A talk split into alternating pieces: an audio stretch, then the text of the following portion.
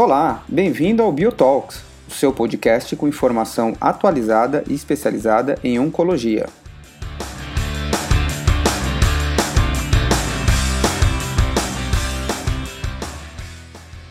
Esse podcast está disponível nas plataformas Spotify, Google Cast, Apple Cast e também nas demais plataformas de podcast.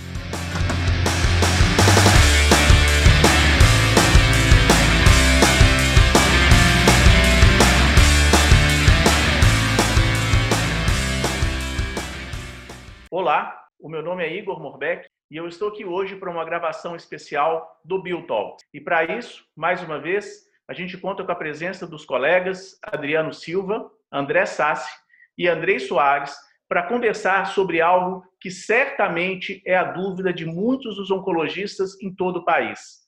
Como nós sabemos, a ASCO 2020 mudou claramente o formato em virtude da situação mundial de pandemia.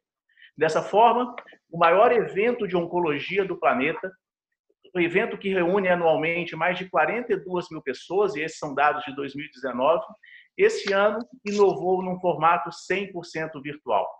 Isso claramente pegou de surpresa muitos dos participantes de todo o mundo. A gente lembra que a ASCO é um evento que reúne as mais brilhantes mentes da ciência e oncologia de todo o planeta. Dessa forma, todos nós estamos nos adaptando a esse novo formato. Esse Biotox, então, edição especial, tem o objetivo de passar de uma maneira muito prática para todos os oncologistas do país como se organizar e adaptar a esse evento. Então, para isso, eu vou começar chamando o André Sassi para que ele fale um pouquinho sobre o que é esperado nesse evento que hoje, então, será então com três dias apenas, será apenas o dia 29 de maio a 31 de maio, Dessa forma, como que nós vamos nos adaptar em nossa rotina e tentar buscar todas as principais novidades, principalmente aquelas que mudam a nossa prática no dia a dia. André Sassi, por favor. Igor, como você falou, essa é uma surpresa para a gente quando foi anunciado que a ASCO não teria o evento presencial. Eh, a gente já está se acostumando a fazer eventos à distância. Esse mesmo podcast a gente está gravando cada um da sua localidade a gente consegue fazer essas conversas já distantes. Acho que isso já é um bom aprendizado, uma tentativa que a gente vem fazendo já nos últimos meses. É, é importante saber que a ASCO é, realmente vai mudar o seu, o seu formato, não tem mais aquele esquema de dias é, separados por apresentação, por tópicos, é, e é uma, uma, uma, apresentação que já é 100% virtual mesmo. A ASCO, ela, a inscrição ela é ela tem sido gratuita é, para os membros da ASCO, isso é importante lembrar. Uh, para quem não é membro, há necessidade de inscrição. Mesmo para os membros da ASCO, é importante a inscrição, mas ela é gratuita, então não é simplesmente acessar o site e entrar na apresentação, você tem que fazer um registro é, como participante da ASCO virtual e posteriormente é, é mostrado para gente uh, o formato de apresentação e o, o, programa em si. E pela primeira vez a gente vai ter, de novo, uma, uma, um formato de três dias. Então, no primeiro dia, que vai ser a sexta-feira, dia 29 de maio, vão ser disponibilizados todas as apresentações orais, todos os abstracts, para as pessoas assistirem uh, sob a própria demanda. Não vai ter uma apresentação ao vivo, nenhuma apresentação ao vivo na sexta-feira. Então, cada participante vai ter que se organizar, vai precisar se planejar para assistir o que, realmente quer. E aí a minha primeira sugestão, a minha primeira dica é que as pessoas tirem a sexta-feira justamente para participarem desse congresso de maneira ativa e posteriormente no sábado e no domingo terão as apresentações é, em, ao vivo, virtuais, mas já também previamente planejado. Muito bom.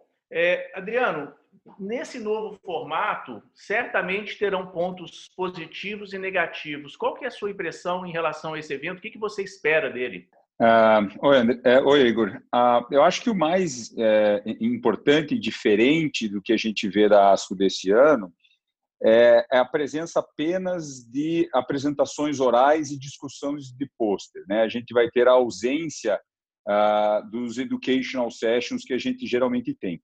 Uh, e o Educational Session, às vezes, ele é muito bom para uma revisão, uh, principalmente de tumores que a gente não faz com grande frequência. Lembrando que o Educational Session ainda vai estar disponível, a, a, a, a previsão de que esteja disponível em agosto para a gente, mas a gente já tem disponível o Educational Book, que com os artigos de revisões dos temas que vão ser discutidos. As apresentações orais, como o André já falou, elas vão ser feitas, disponibilizadas na sexta-feira, e vai ter o highlights no sábado, mas lembrando que são highlights de só 30 minutos, então é um tempo muito curto para a discussão de todos esses artigos. outro ponto interessante que eu acho que é, é, é importante frisar para que o participante preste atenção, nós temos aí cinco ou seis sessões de Clinical Science Symposium, que são temas ah, é, diversos, né? alguns ah, específicos sobre mutações, outros específicos sobre ah, tumores raros, outros sobre câncer urotelial. Então, eu não deixaria de prestar atenção no tema desses Clinical Science Symposium. Muito bom. Então, em linhas gerais, o que a gente pode resumir até agora é que já foi liberado, isso foi no dia 13 de maio, a grande maioria dos abstracts já foram publicados, então, na forma é, eletrônica e já estão disponíveis, grande parte deles, para um acesso. Né? Aqueles chamados late break abstracts, eles ainda estão para ser liberados, vão ser liberados em breve. Né? Uh, em, em, linhas gerais, então, o primeiro dia, só para resumir o que vocês falaram até agora, uh, vai ser aulas já gravadas, né? onde a pessoa pode se programar assisti-las e nos dois dias seguintes vão ser aquelas aulas relacionadas a não só os highlights, como também as sessões plenárias, né? E da mesma forma as sessões presidenciais. Andrei, eu te faço uma pergunta. Uh, por algum motivo, uma pessoa que não consiga participar, mas que esteja regularmente inscrita, ela consegue acesso após o evento a, a esse conteúdo? Você chegou a ver algo parecido? Então, Igor, esse é um ponto bastante importante, porque para a própria preparação que todo mundo vai ter que ter em relação a assistir uh, a ASCO desse ano, nesse modelo diferente, é bastante importante a gente dizer que, pelo menos pelos próximos 180 dias após a ASCO, para quem estiver regularmente, regularmente inscrito, esse conteúdo estará disponível. Então, as pessoas poderão entrar e, e realmente aproveitar e assistir o que não assistiram, até porque provavelmente você não vai conseguir ficar o dia inteiro realmente, mesmo quando é on demand ou quando é na, nas, nas, é, no sábado e no domingo as apresentações, ficar de repente assistindo sem parar. Você pode parar, tomar um tempinho, tomar um café, dar uma volta em casa e depois você retoma nesses, nesses tópicos, né? Outro, outro ponto bastante importante, talvez aqui até parte prática também, é como a gente tem que se preparar literalmente para assistir a ASCO, né? Eu acho que tem alguns pontos muito interessantes que a gente tem que falar, e principalmente quando a gente está falando aqui de ASCO é, é, on demand e, e, e por, por, transmissão, a primeira coisa, vai ser o primeiro ano que ninguém vai fechar né, o consultório em si, ou pelo menos para viajar. Mas é muito importante que a gente siga no mesmo padrão e faça a mesma coisa, se concentrando aqui para que você possa aproveitar o evento, você feche o consultório e faça um dia, dois, três dias, exatamente como se estivesse lá no local e assim por diante. É muito importante que você consiga fechar seu consultório, dedicar seu tempo, se programar em casa no sábado e no domingo, para que você possa acompanhar é, é, o congresso. Então, esse é o primeiro ponto importante. Não dá para levar o congresso, principalmente com a quantidade de informações que tem, como um dia normal dentro de consultório, um final de semana passeando assim por diante. Quer dizer, claro que você pode fazer, mas para que você possa aproveitar, é importante que você realmente se coloque. Outro ponto importante, talvez é você já, como você bem disse, abstracts já uh, eventualmente liberados. É, na próxima semana, talvez teremos aí os late break abstracts. E com a programação já liberada no site, quem fez a inscrição recebe a programação já toda pronta se programar com o que é mais importante para eventualmente assistir ou não. Então, por mais que você é um oncologista generalista, você provavelmente no teu consultório, onde você está, na tua cidade, você tem um viés de, de repente, ver mais uns casos ou, ou outros, ou porque você tem uma divisão indireta com colegas na clínica, ou porque é uma maior é, é, realmente é, incidência daquele tumor naquela tua região. Então, você consegue já ver, separar os abstracts, olhar os horários das suas sessões, para eventualmente, naquele momento, você realmente estar tá concentrado naquilo e no que você vai querer fazer. Muito bom, Andrei. É, André Sassi, é, como um especialista em algumas áreas, tá? O que, que você, na verdade, sugeriria para o oncologista hoje para olhar em alguns tópicos específicos? Então, eu vou te perguntar para câncer de mama e tumores gastrointestinais, você que já conseguiu olhar de relance essa programação e, eventualmente, algum abstract, o que, que chamou a atenção? O que, que você acha, na sua opinião, que pode impactar o oncologista na semana seguinte do término do evento? Eu acho que essa programação é muito importante. Eu já fiz, e aí uh, eu convido todos a fazerem também a sua programação pessoal. E aí, antes de falar dos abstracts que eu achei mais relevante, que são, na minha opinião, imperdíveis nesses campos, uh, eu, eu, eu, explico como que como que faz, até para cada um, talvez aproveitar o final de semana anterior à ASCO ou a semana antes da ASCO para também é, fazer. É, depois que você se inscreve na, no, no evento é, em si, você recebe um link em que isso seria como se fosse um, um teste é, para você fazer a sua preparação, a sua programação. E nessa nesse link você entra como se já fosse num pré-congresso. Você tem acesso a todos as, aos abstracts que estão abertos já. O, o late breaking abstract vai, vai ser liberado só na sexta-feira. É importante, não vai dar para ver antes, mas dá para ver os títulos das, das, das, sessões plenárias presidenciais. Então, quanto a isso, também já dá para se programar. É, e aí, é, nessas sessões, elas estão separadas por apresentações orais e por, pelos temas de interesse de cada um. É, é bastante intuitivo, bastante fácil, você consegue abrir e salvar aquelas apresentações que você tem interesse para acompanhar é, posteriormente. E aí você programa a sua sexta-feira para assistir on demand, on demand. Na minha opinião, fazendo essas avaliações prévias, é, eu acho que ah, uma sessão muito interessante vai ser uma que comparou cirurgia mais tratamento sistêmico versus só tratamento sistêmico para câncer de mama diagnosticado com metástases, então metástases de novo. Essa é uma, uma sessão até plenária, muito interessante, e que vai responder algumas perguntas, é, já que vem de longa data. É, especialmente para mama, existem vários outros artigos é, e apresentações a serem feitas, mas esse é o que mais me chamou a atenção. Para tumores gastrointestinais, e o que me chamou mais atenção também, foi a grande expectativa de um estudo de pembrolizumab versus quimioterapia para câncer de cólon e reto metastático com instabilidade microsatélite.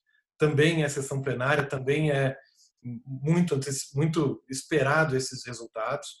É, e também tem um estudo de pembrolizumab mais quimioterapia versus quimioterapia em câncer de mama triplo negativo em primeira linha. São ah, sessões bastante interessantes, avaliando muitas vezes imunoterapia. Então, câncer de mama triplo negativo já vem sendo bastante estudado há algum tempo e esse é um tema bastante interessante. Igor, e ainda em relação ao câncer coloretal, existem dois ah. artigos muito interessantes que avaliaram ah. a terapia neoadjuvante total. Um com quimioterapia com Folfoxiri e mais quimio-radioterapia, e outro com short course de radioterapia, seguido de quimioterapia neoadjuvante. Acho que esse tem o potencial de ser um, artigos e condutas que vão mudar a nossa rotina do dia a dia pós-asco, vale a pena ficar de olho realmente. E por último, um estudo que às vezes parece chover no molhado, ou só trazer uma informação que a gente já sabia uh, um tempo atrás, mas é interessante e, e, e, gostaria de assistir a apresentação de Full Fox versus observação após ressecção de metástases hepáticas em câncer coloretal. Uh, às vezes parecem revisitar temas antigos, mas uh, uma pergunta muito interessante e um estudo muito bem desenhado no meu ponto de vista. Excelente, André.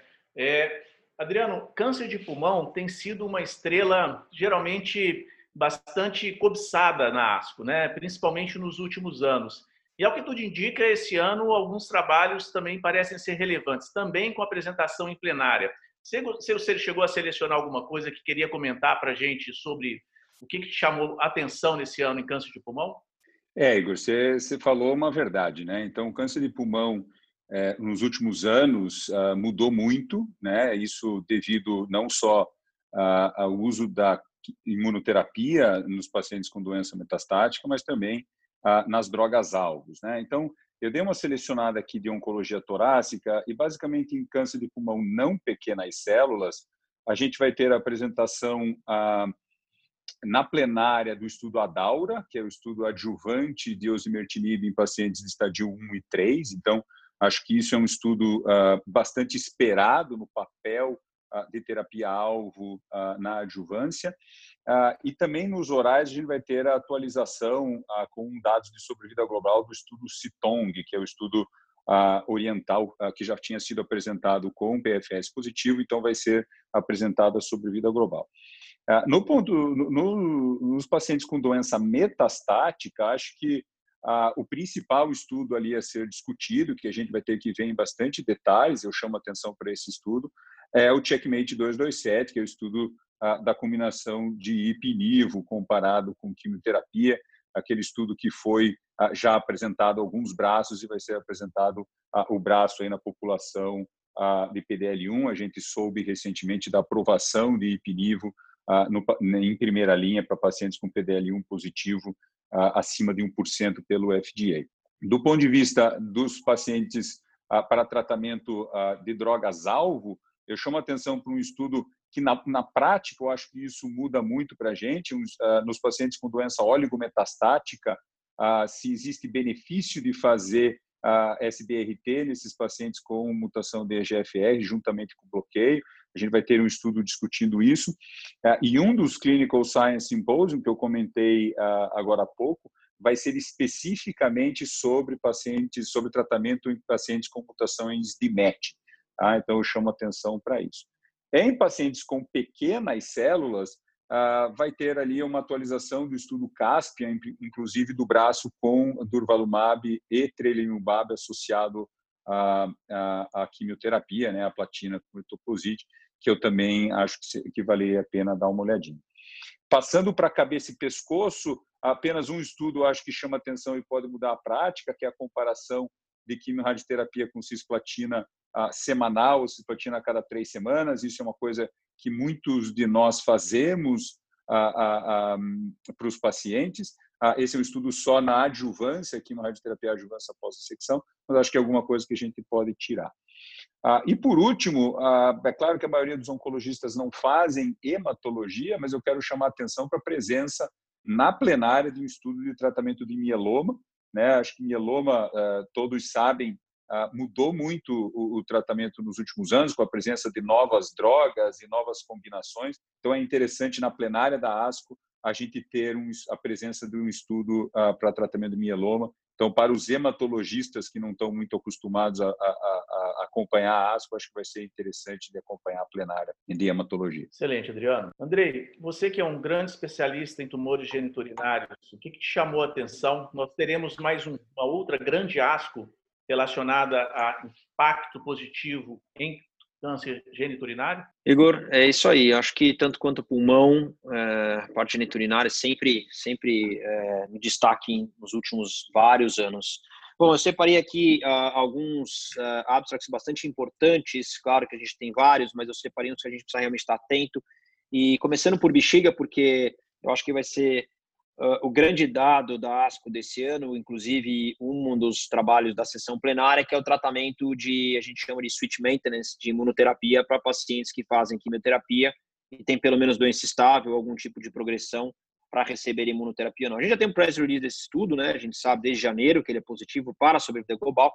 Então, acho que é um estudo muito interessante para a gente tentar olhar e trazer ele aí para as perspectivas do que a gente já tem de combinação ou perspectivas de troca de tratamento com segunda linha precoce, vamos dizer assim. Um estudo interessante em bexiga, uh, que infelizmente negativo, mas interessante para a gente aprender também estudo de adjuvância, paciente de alto risco, com imunoterapia, então primeiro estudo de adjuvância negativo com imunoterapia. Uh, teremos atualização dos dados de erdafitinib, então o erdafitinib aprovado no Brasil, a gente já pode usar para pacientes com alterações de FGFR, alterações específicas de FGFR. Teremos atualizações do, do estudo pivotal da aprovação, estudo de fase 2, BLC 2001. É, passando um pouquinho para RIM também, na nossa prática clínica, a gente vai ter dados de atualização de um maior follow-up do estudo Keynote 426, o estudo de pembrolizumab e axitinib em primeira linha de células claras, então isso é bastante interessante, porque a gente tem uma, uh, um segmento longo do estudo Checkmate 214, de nivolumab e pilimumab, a gente vai ter uma atualização maior aqui, pembrolizumab, extinib, acho que vale a pena a gente ficar de olho nesse estudo. Alternativas em segunda linha, que é um cenário ainda muito debatido, porque a gente não sabe o que vai ficar, então alguns estudos interessantes para a gente ficar de olho, combinações de imuno com imuno, combinação de imuno com TKI, eventualmente novo TKI, é, mais precisamente inibidor de RIF-alfa. É, esses estudos também estarão aí, são interessantes. Vale a pena a gente ficar de olho em carcinoma de células é, não células claras. Outro foco bastante importante, é, um estudo de fase 3 para ser mostrado, depois um estudo de fase 2, combinação ou não de drogas. Acho que é bastante importante a gente ficar atento aí nesses dois estudos é, que vão ser apresentados também. Pulando um pouquinho para a próstata, também de parte prática que a gente já tem no Brasil, muito importante é, os dados de sobrevida global dos estudos no cenário de câncer de próstata meta, é, não metastático resistentes à castração, os estudos Aramis, Spartan e Prosper, Prosper é, essas três drogas aprovadas para serem usadas nesse cenário no Brasil. Um dado muito interessante que a gente tem que ficar atento, o estudo de fase 3 de um antagonista de LH-RH via oral, então um conforto muito grande para o paciente. Acho um estudo super interessante. Ninguém dá bola para essas coisas, mas um estudo super interessante, inclusive com análise de desfecho até de toxicidade cardiovascular, interessante para a gente olhar nesse estudo. É, o que a gente tem em alguns cenários no Brasil para pacientes que podem pagar Luteste, um estudo muito interessante de fase 2, comparando com Cabaz e Taxel. Então, Luteste vezes Cabaz e Taxel, muito interessante a gente olhar esse estudo. É, realmente, o teste é bastante promissor.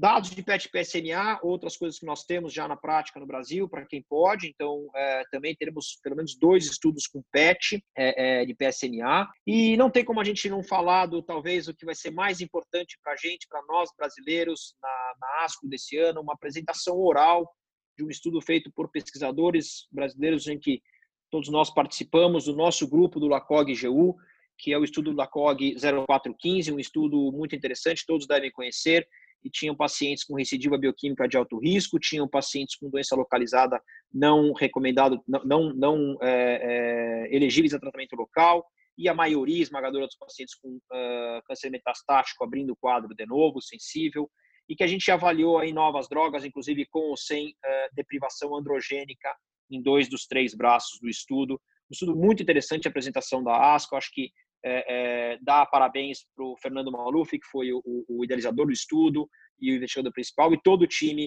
que realmente é, trabalhou nesse estudo. E aí, para finalizar, a intensificação de drogas, de novos agentes hormonais ou novas estratégias, que também a gente tem que ficar de olho para ver o que, que a gente pode ou não fazer, isso talvez para um futuro não muito distante. Acho que esses são os principais trabalhos na área geniturinária, Igor. Excelente, amigos. Eu não tenho dúvida que ouvindo vocês a ASCO não vai perder absolutamente nada de conteúdo. Nós, em basicamente todas as áreas, nós temos estudos que podem ser practice-changing ou que eventualmente nos faz pensar de uma maneira diferente numa tomada de decisão. Ah, então, dessa maneira, eu encerro aqui esse podcast. Ah, lembrando a todos que nesses dias, principalmente 30 de maio e 31, as pessoas se programem em relação aos horários, porque isso será com apresentações ao vivo. Né? Lembro então que no sábado, 30 de maio, os highlights serão de mama, cabeça e pescoço, gastrointestinal, sistema nervoso central, tumores hematológicos e ginecológicos, tá? E no dia seguinte, sessões específicas serão principalmente para melanoma, câncer de pulmão, oncologia pediátrica e, finalmente, a sempre muito aguardada sessão plenária. É isso aí. Uh, eu lembro a todos, então, que esse mesmo grupo, junto com o time maior, fará uma live após a ASCO, com o objetivo, então, de discutir os resultados de maior impacto e que claramente se aplicam na nossa prática clínica. É isso aí. Eu agradeço a todos a audiência.